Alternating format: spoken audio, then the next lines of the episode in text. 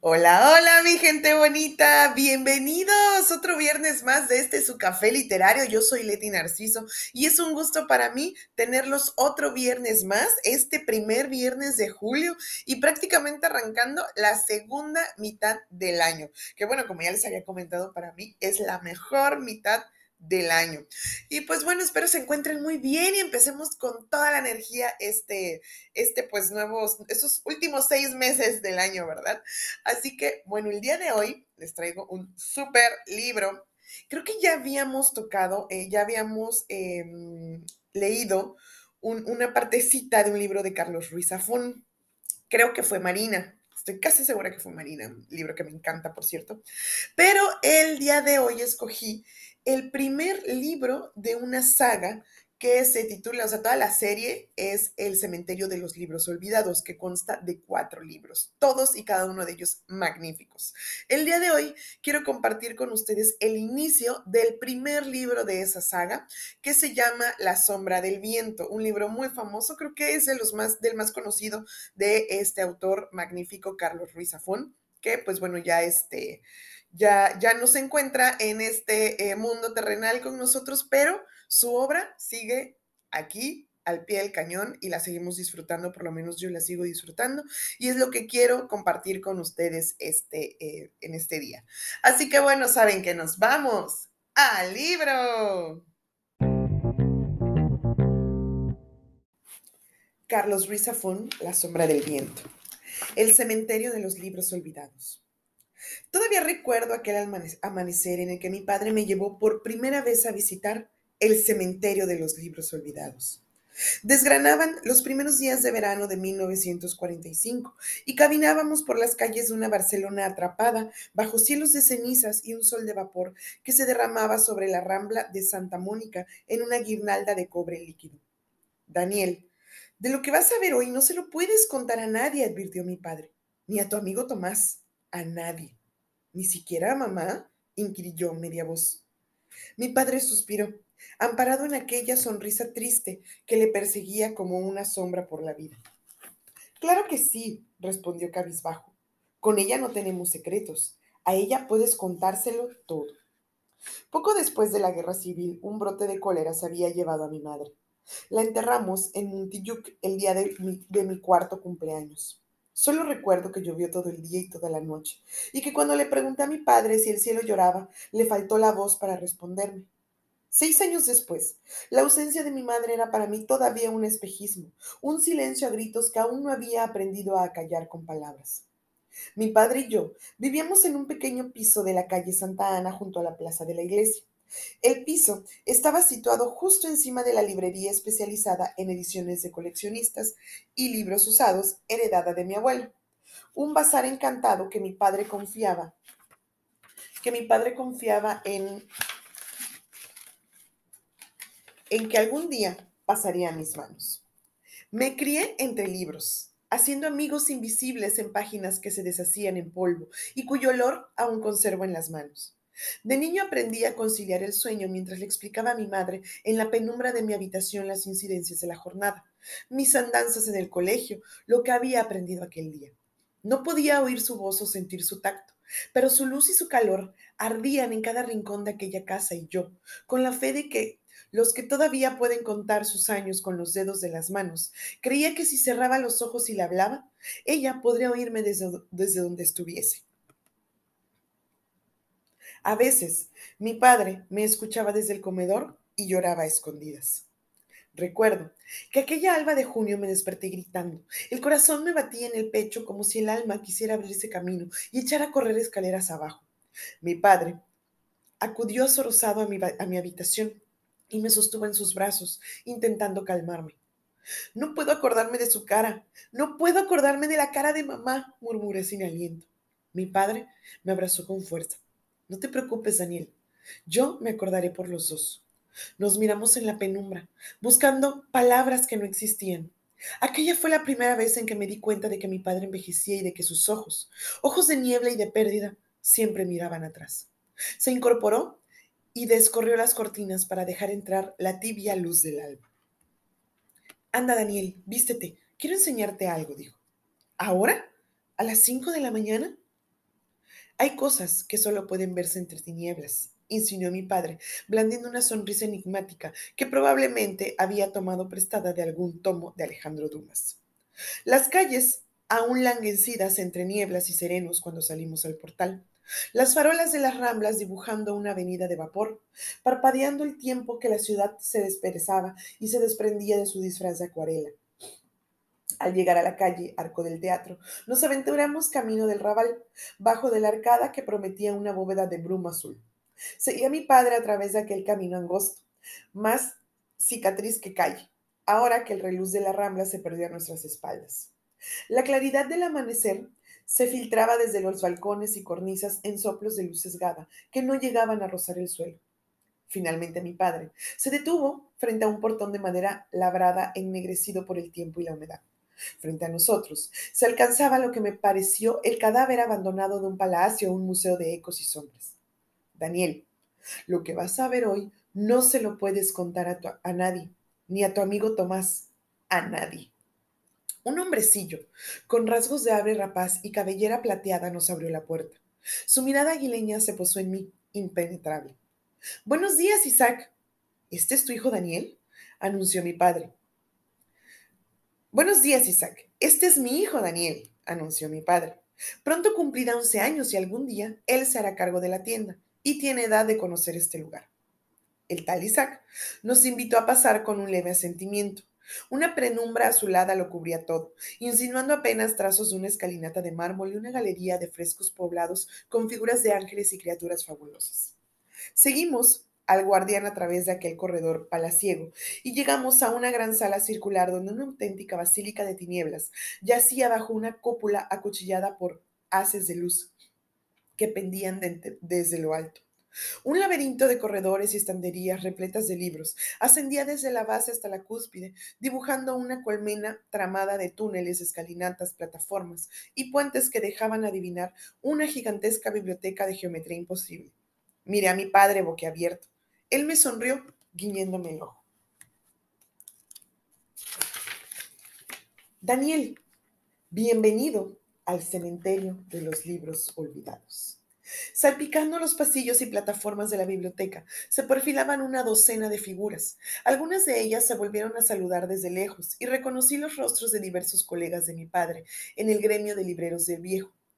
A mis ojos de diez años, aquellos individuos aparecían como una cofradía secreta de alquimistas conspirando a espaldas del mundo. Mi padre se arrodilló junto a mí y sosteniéndome la mirada, me habló con esa voz leve de las promesas y las confidencias. Este lugar es un misterio, Daniel, un santuario. Cada libro, cada tomo que ves tiene alma, el alma de quien lo escribió y el alma de quienes lo leyeron y vivieron y soñaron con él. Cada vez que un libro cambia de manos, cada vez que alguien desliza la mirada por sus páginas, su espíritu crece y se hace fuerte. fuerte. Hace ya muchos años, cuando mi padre me trajo por primera vez aquí, este lugar ya era viejo, quizá tan viejo como la misma ciudad. Nadie sabe a ciencia cierta desde cuándo existe o quiénes lo crearon. Te diré lo que mi padre me dijo a mí. Cuando una biblioteca desaparece, cuando una librería cierra sus puertas, cuando un libro se pierde en el olvido, lo que conocemos este lugar, los guardianes, nos aseguramos de que llegue aquí. En este lugar, los libros que ya nadie recuerda, los libros que se han perdido en el tiempo, viven para siempre, esperando llegar algún día a las manos de un nuevo lector, de un nuevo espíritu. En la tienda nosotros los vendemos y los compramos, pero en realidad los libros no tienen dueño. Cada libro que ves aquí ha sido el mejor amigo de alguien. Ahora solo nos tienes a nosotros, Daniel. ¿Crees que vas a poder guardar este secreto? Mi mirada se perdió en la inmensidad de aquel lugar, en su luz encantadora. Asentí y mi padre sonrió. ¿Y sabes lo mejor? preguntó. Negué en silencio. La costumbre es que la primera vez que alguien visite este lugar tiene que escoger un libro, el que prefiere, y adoptarlo, asegurándose de que nunca desaparezca, de que siempre permanezca vivo. Es una promesa muy importante. De por vida, explicó mi padre. Hoy es tu turno. Por espacio de casi media hora, deambulé entre los entre hijos de aquel laberinto que olía a papel viejo, a polvo y a magia. Dejé que mi mano rozase las avenidas de lomos expuestos, tentando mi elección. Atisbé, entre los títulos dibujados por el viento, por el tiempo, palabras en lenguas que reconocía y decenas de otras que era incapaz de catalogar. Recorrí pasillos y galerías en espiral, pobladas por cientos, miles de tomos que parecían saber más acerca de mí que yo de ellos. Al poco, me asaltó la idea de que tras la cubierta de cada uno de aquellos libros se abría un universo infinito por explorar y de que, más allá de aquellos muros, el mundo dejaba pasar la vida en tardes de fútbol y seriales de radio. Satisfecho con ver hasta allí, donde alcanza su ombligo y poco más, quizá fue aquel pensamiento, quizá el azar o su pariente de gala, el destino. Pero en aquel mismo instante supe que ya había elegido el libro que iba a adoptar. O quizá deberías decir, el libro que me iba a adoptar a mí. Se asomaba tímidamente en el extremo de una estantería, encuadernado en piel de color vino, y susurrando su título en letras doradas que ardían a la luz, que destilaba la cúpula desde lo alto. Me acerqué hasta él y acaricié las palabras con las yemas de los dedos, leyendo en silencio. La sombra del viento, Julián Carax. Jamás había oído mencionar de aquel título o a su autor, pero no me importó. La decisión estaba tomada. Por ambas partes. Tomé el libro con sumo cuidado y lo dejando aletear sus páginas. Liberando de su celda en el estante, el libro exhaló una nube de polvo dorado.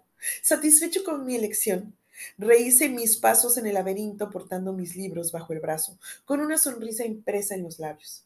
Tal vez la atmósfera hechicera de aquel lugar había podido conmigo, pero tuve la seguridad de que aquel libro había estado allí esperándome durante años, probablemente desde antes de que yo naciese. Aquella tarde, de vuelta en el piso de la calle Santa Ana, me refugié en mi habitación y decidí leer las primeras líneas de mi nuevo amigo. Antes de darme cuenta, me había caído dentro de sin remedio. La novela relataba la historia de un hombre en busca de su verdadero padre, al que nunca había llegado a conocer y cuya existencia solo descubría a merced a las últimas palabras pronunciadas que pronunciaba su madre en el hecho de su muerte. La historia de aquella búsqueda se transformaba en una odisea fantasmagórica, en la que el protagonista luchaba por recuperar una infancia y una juventud perdida, y en el que, lentamente, descubríamos la sombra de un amor maldito, cuya memoria le habría de perseguir hasta el fin de sus días. A medida que avanzaba, la estructura del relato empezó a recordarme a una de esas muñecas rusas que contienen innumerables miniaturas de sí mismas en su interior Paso a paso, la narración se descomponía en mil historias, como si el relato hubiese penetrado en una galería de espejos y su identidad se escindiera en docenas de reflejos diferentes y al tiempo uno solo. Los minutos y las horas se deslizaron como un espejismo. Horas más tarde, atrapado en el relato, apenas advertí las campanadas de medianoche en la catedral repiqueteando a lo lejos. Enterrado en la luz de cobre que proyectaba el flexo, me sumergí en un mundo de imágenes y sensaciones como jamás las había conocido. Personajes que se me antojaron tan reales como el aire que respiraba, me arrastraron en un túnel de aventura y misterio del que no quería escapar. Página a página, me dejé envolver por el sortilegio de la historia y su mundo, hasta que el aliento del amanecer acarició mi ventana y mis ojos cansados se deslizaron por la última página. Me tendí en la penumbra azulada del alba con el libro sobre el pecho y escuché el rumor de la ciudad dormida goteando sobre los tejados salpicados de púrpura. El sueño y la fatiga llamaban a mi puerta, pero me, me resistí a rendirme. No quería perder el hechizo de la historia, ni todavía decir adiós a sus personajes. En una ocasión, oí comentar a un cliente habitual en la librería de mi padre que pocas cosas marcan tanto a un lector como el primer libro que realmente se abre camino hasta su corazón. Aquellas primeras imágenes del eco de esas palabras que creemos haber dejado atrás nos acompañan toda la vida y esculpen un palacio en nuestra memoria al que tarde o temprano, no importa cuántos libros leamos, cuántos mundos descubramos, cuánto aprendamos o olvidemos, vamos a regresar. Para mí, esas páginas embrujadas siempre serán las que encontré entre los pasillos del cementerio de los libros olvidados.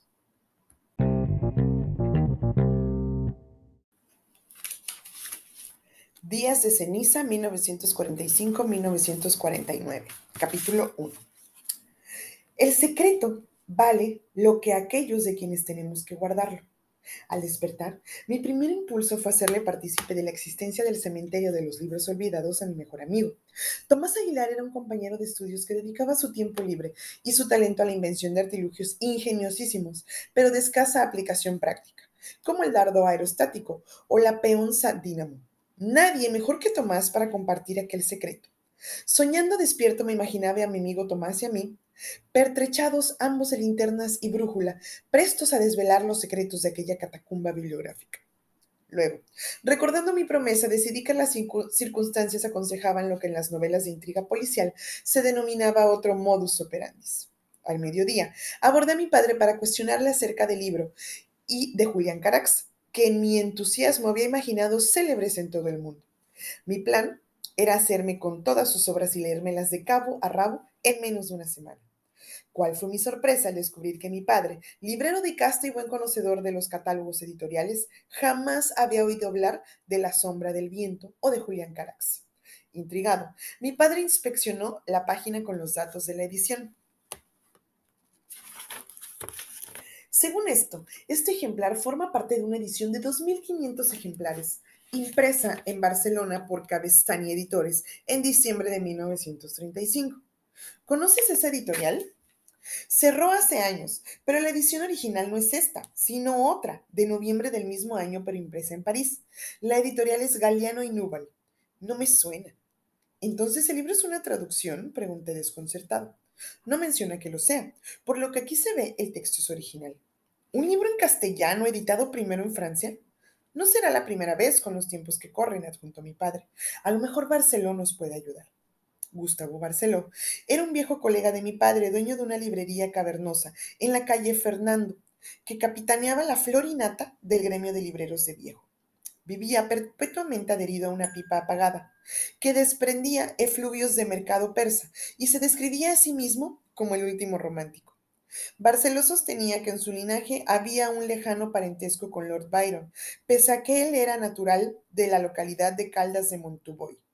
Quizá con ánimo de evidenciar esta conexión, Barceló vestía invariablemente al uso de un dandy decimonónico, luciendo fular, zapatos de charol blanco y un monóculo sin graduación que, según las malas lenguas, no se quitaba ni en la intimidad del retrete.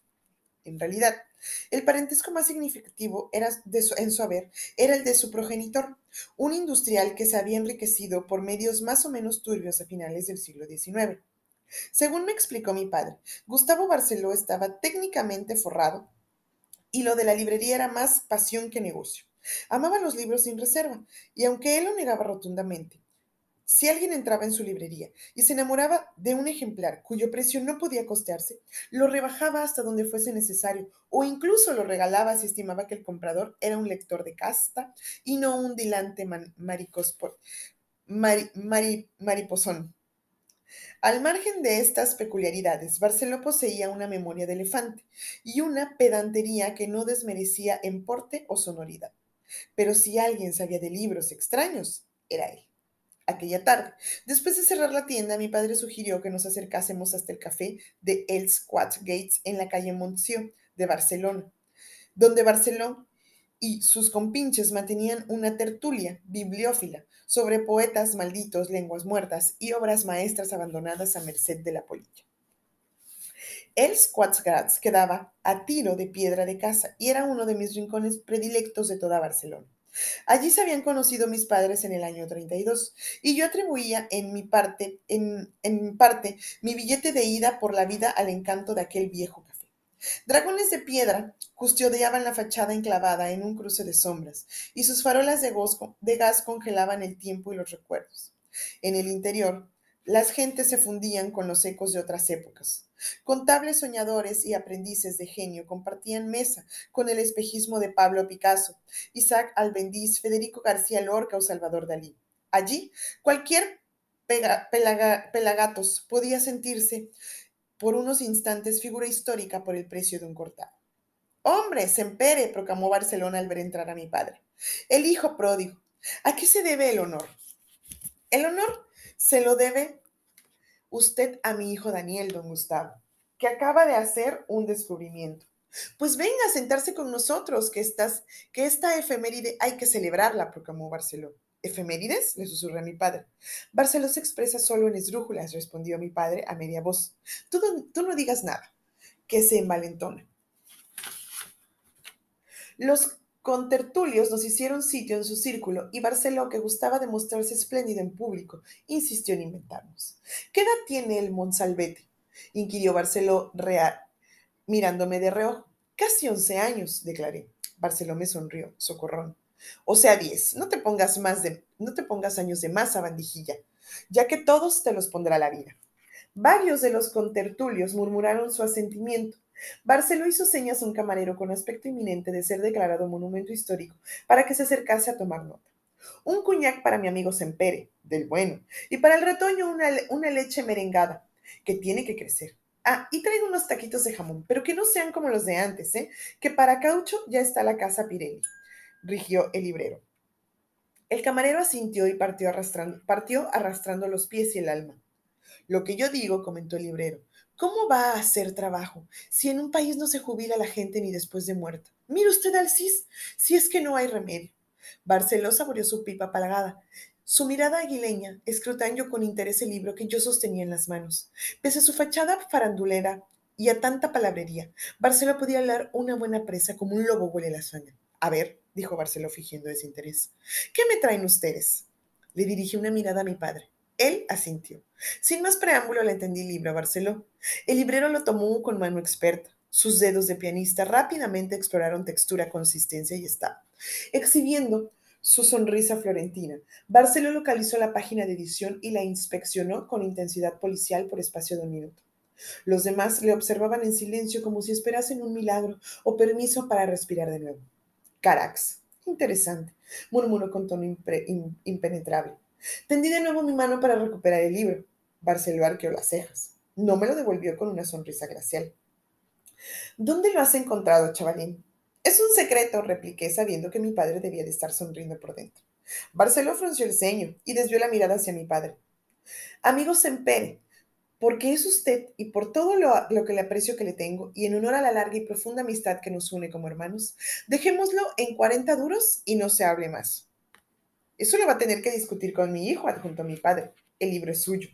Barceló me ofreció una sonrisa lobuna.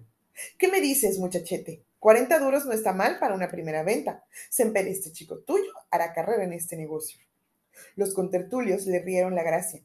Barceló me miró complacido, sacando su billetero de piel. Contó los 40 duros que para aquel entonces era toda una fortuna y me los tendió. Yo me limité a negar en silencio. Barceló frunció el ceño. Mira que la codicia es pecado mortal de necesidad, ¿eh? Abdujo. Venga, 60 duros y te abres una cartilla de ahorro que a tu edad ya es, ya hay que pensar en el futuro. Negué de nuevo. Barceló le lanzó una, una mirada irada a mi padre a través de su monóculo. A mí no me mire, dijo mi padre. Yo aquí solo vengo de acompañante. Barceló suspiró y me observó detenidamente. A ver, niño, ¿pero tú qué es lo que quieres? Lo que quiero saber es quién es Julián Carax y dónde puedo encontrar otros libros que haya escrito. Barceló rió por lo bajo y enfundó de nuevo su billetera reconsiderando a su adversario.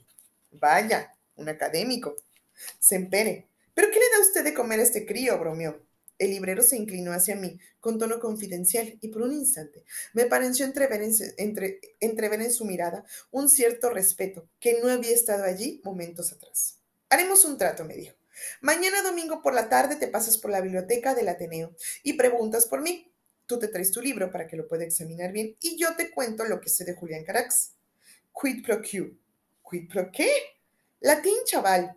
No hay lenguas muertas, sino cerebros aletargados. Parafraseando, significa que no hay duros a cuatro pesetas, pero que me has caído bien y te voy a hacer un favor.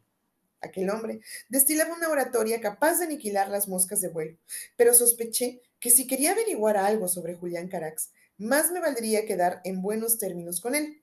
Le sonreí batificantemente, mostrando mi deleite con los latinajos y su verbo fácil. Recuerda, mañana en el Ateneo, sentenció el librero. Pero trae el libro o no hay trato. De acuerdo. La conversación se desvaneció lentamente en el murmullo de los demás contertulios, derivando hacia la discusión de unos documentos encontrados en los sótanos del Escorial, que surgía la posibilidad de que don Miguel de Cervantes no había sido sino el seudónimo literario de una velluda mujerona toledana. Barceló ausente, no participó en el debate bizantino y se limitó a observarme desde su monóculo, con una sonrisa velada, o quizá tan solo miraba el libro que yo sostenía en las manos.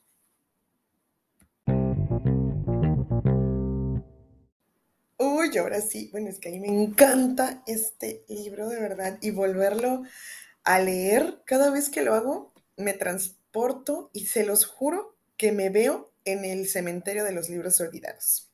Pues bueno, hasta aquí les presenté unos poquitos personajes porque es el inicio del libro, se los juro que es el inicio. ¿Dónde empieza todo?